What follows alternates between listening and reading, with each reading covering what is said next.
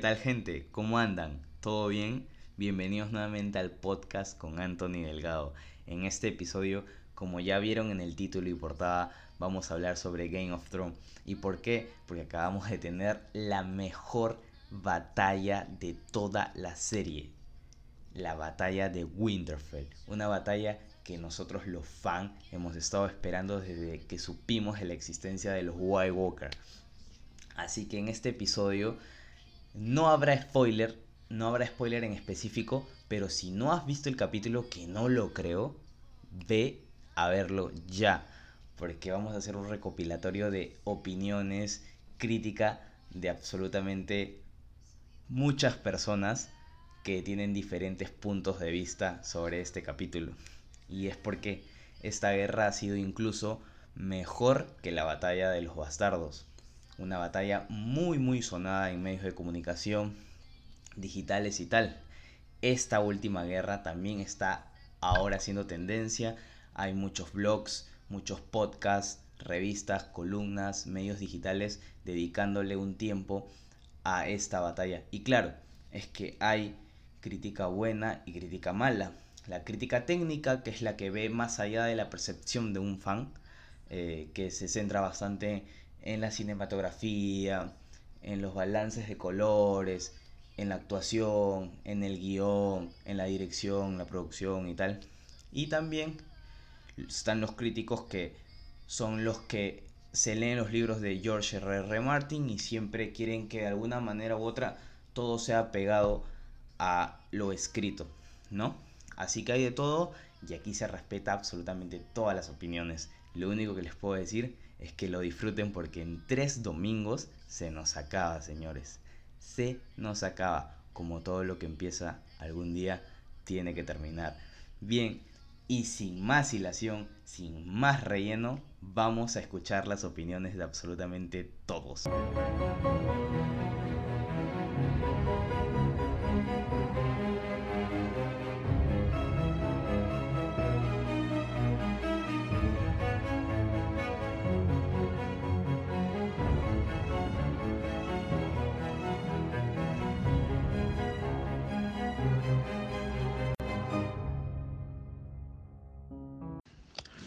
Ese, concha, mi hermano, carajo, a ver.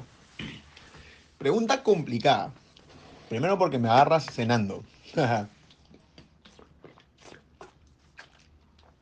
Pero voy a intentar responderla lo más honestamente posible. ¿Qué opino del último capítulo de Game of Thrones?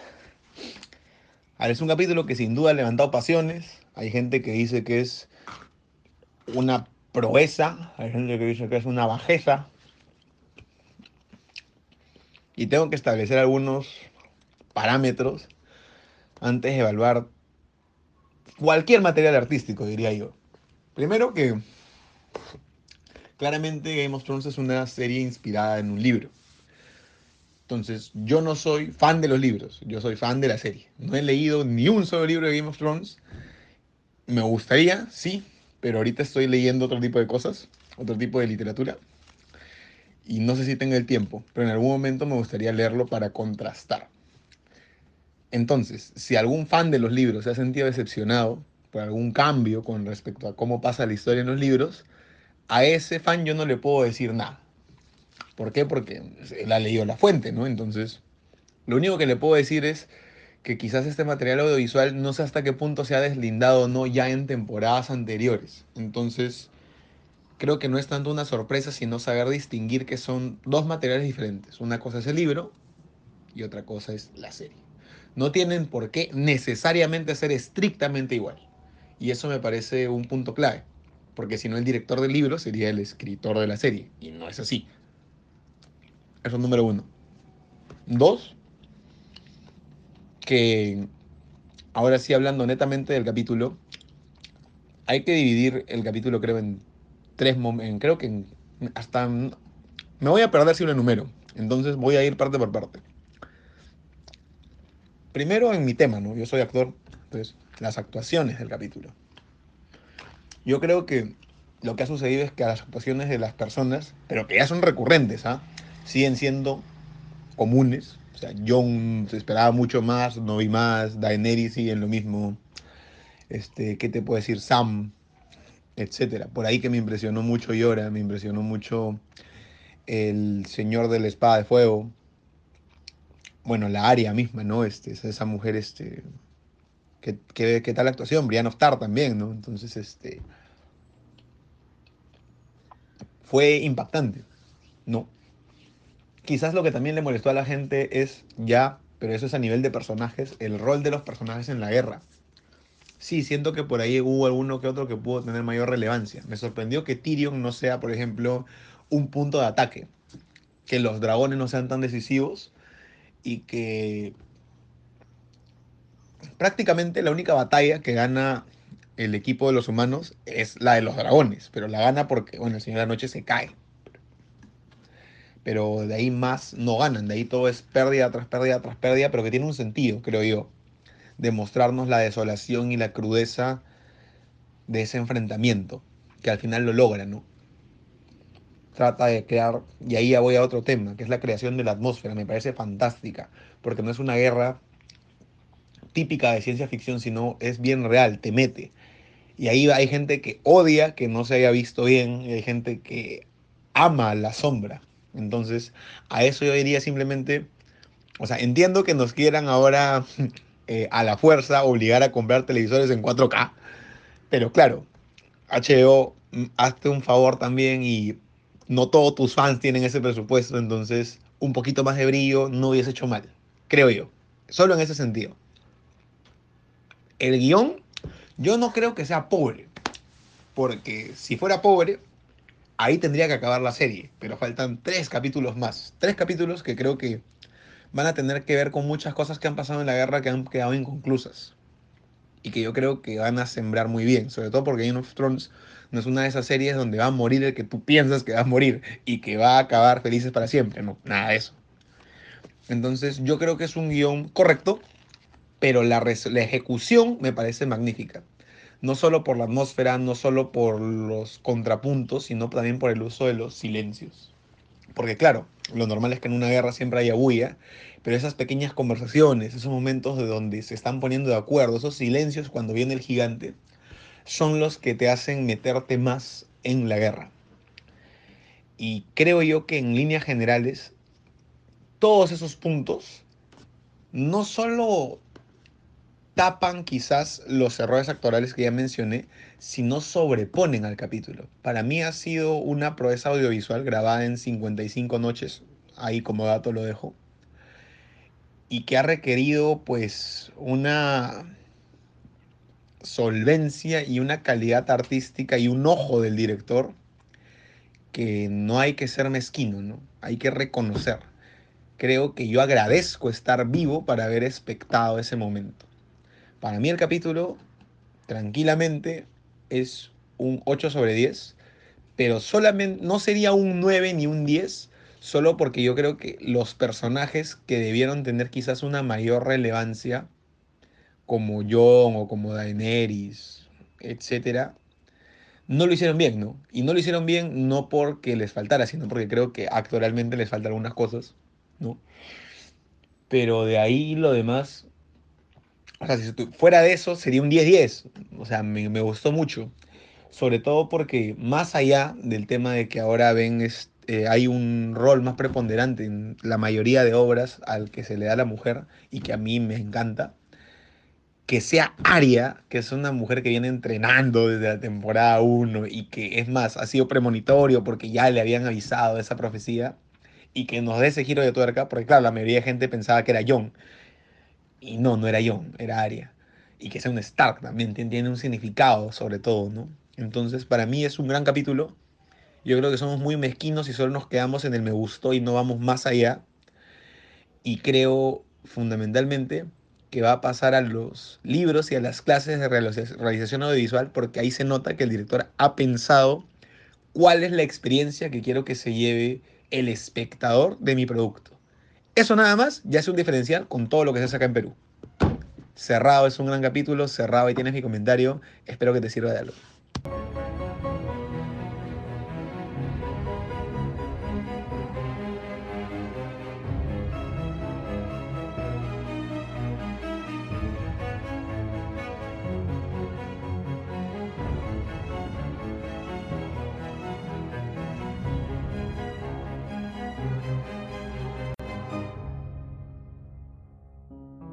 Desmadre de Ayacucho, mi querido Anthony. bueno, creo que definitivamente este último capítulo de Game of Thrones ha sido el más esperado por todos, que fueron 120 minutos que parecieron como 30 horas, creo, ya que hubo de todo, acción, terror, suspenso, en que decía, acá se acaba todo, acá fue la vida, acá mueren todos, de no saber quién moriría, pues no. Por ejemplo, cuando John está a punto de morir, cortan el plano y aparece un zombie reviviendo, o sea, ay, pucha, esas pequeñas cosas como que te dejan un nudo en la garganta, ¿no? Después, la dirección del capítulo en realidad es muy buena e incluso para mí impecable. Por ejemplo, en el momento en que se ve una horda de Dothrakis con espadas de fuego galopando, que luego estas se van apagando de a poquitos y de ahí se ve una mancha que son los muertos arrasando con los personajes. Eso te va transmitiendo un miedo. Bueno, al menos yo sentí eso, pues, ¿no? Miedito, pánico en ese momento. Este, también lo que muchos eh, quedaron sorprendidos, incluso yo, fue que Arya acabara con el Rey de la Noche y no fuera Jon Snow. Bueno, pensé que iba a ser con él una super pelea, pero bueno, no fue así, ¿no? Aparte, siento que su muerte fue muy fácil para un personaje fuerte que controlaba el clima, que nos metió terror en su debido momento, ¿no? Y que incluso no murió con la ola de fuego de los dragoncitos, o sea, eso sí me recontrallegó a lo más profundo de mi ser, ¿ya? Pero bueno, así es God dándonos sorpresas, ¿no? Todo lo que se esperaba que sucediera no sucedió. Y bueno, por otra parte, en la que comencé a renegar tremendamente fue porque no se veía bien las escenas por falta de iluminación. O sea, por un momento pensé que, que fue acá, ¿no? El presupuesto se había acabado para poner un par de foquitos más, ¿no? Pero en realidad viendo las entrevistas después que le hicieron a Fabián Warner, si no me equivoco, que es el director de fotografía, este menciona de que, que quería escenas que fueran con luces naturales y toda esa vaina aunque dice que también se utilizaron luces artificiales, pero igual no hubiera caído mal unas cuantas lucecitas más, ¿no? A mi opinión, eso sí jodió un poco eh, el capítulo, pero bueno, eso no desmerita en nada el despliegue que hubo de escenas y todo eso, ¿no? Este, bueno, y que sin duda alguna nos van a mantener prendidos en los tres últimos capítulos que se vienen, ¿no?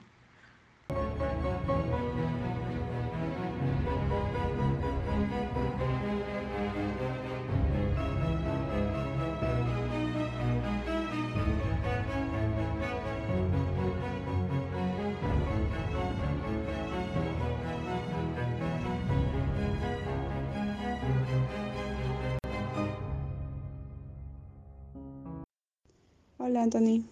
Bueno, mi opinión sobre el capítulo 3 de Game of Thrones, eh, para empezar, estuvo muy genial. Fue lo más esperado, creo que, de todos los fans, la guerra contra el Rey de la Noche.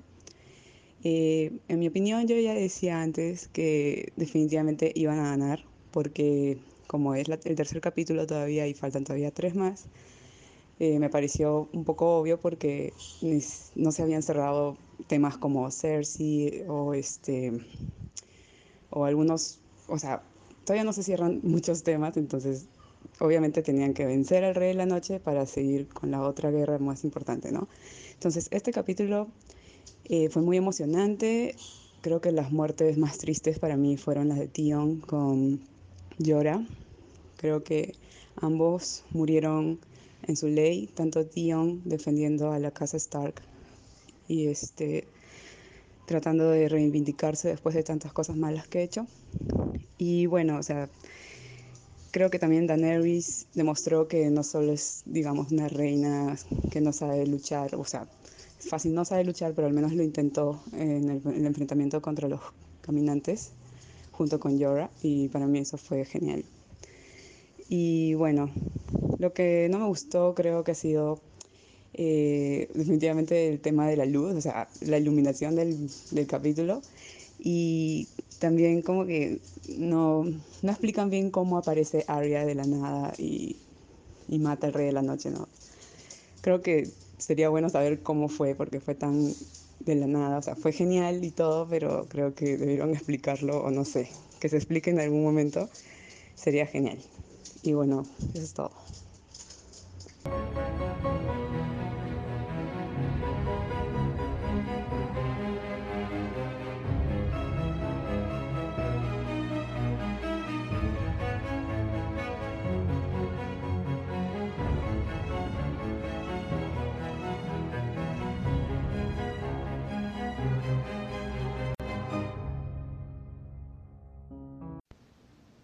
A ver, hermano, para mí este tercer capítulo ha sido un capitulazo.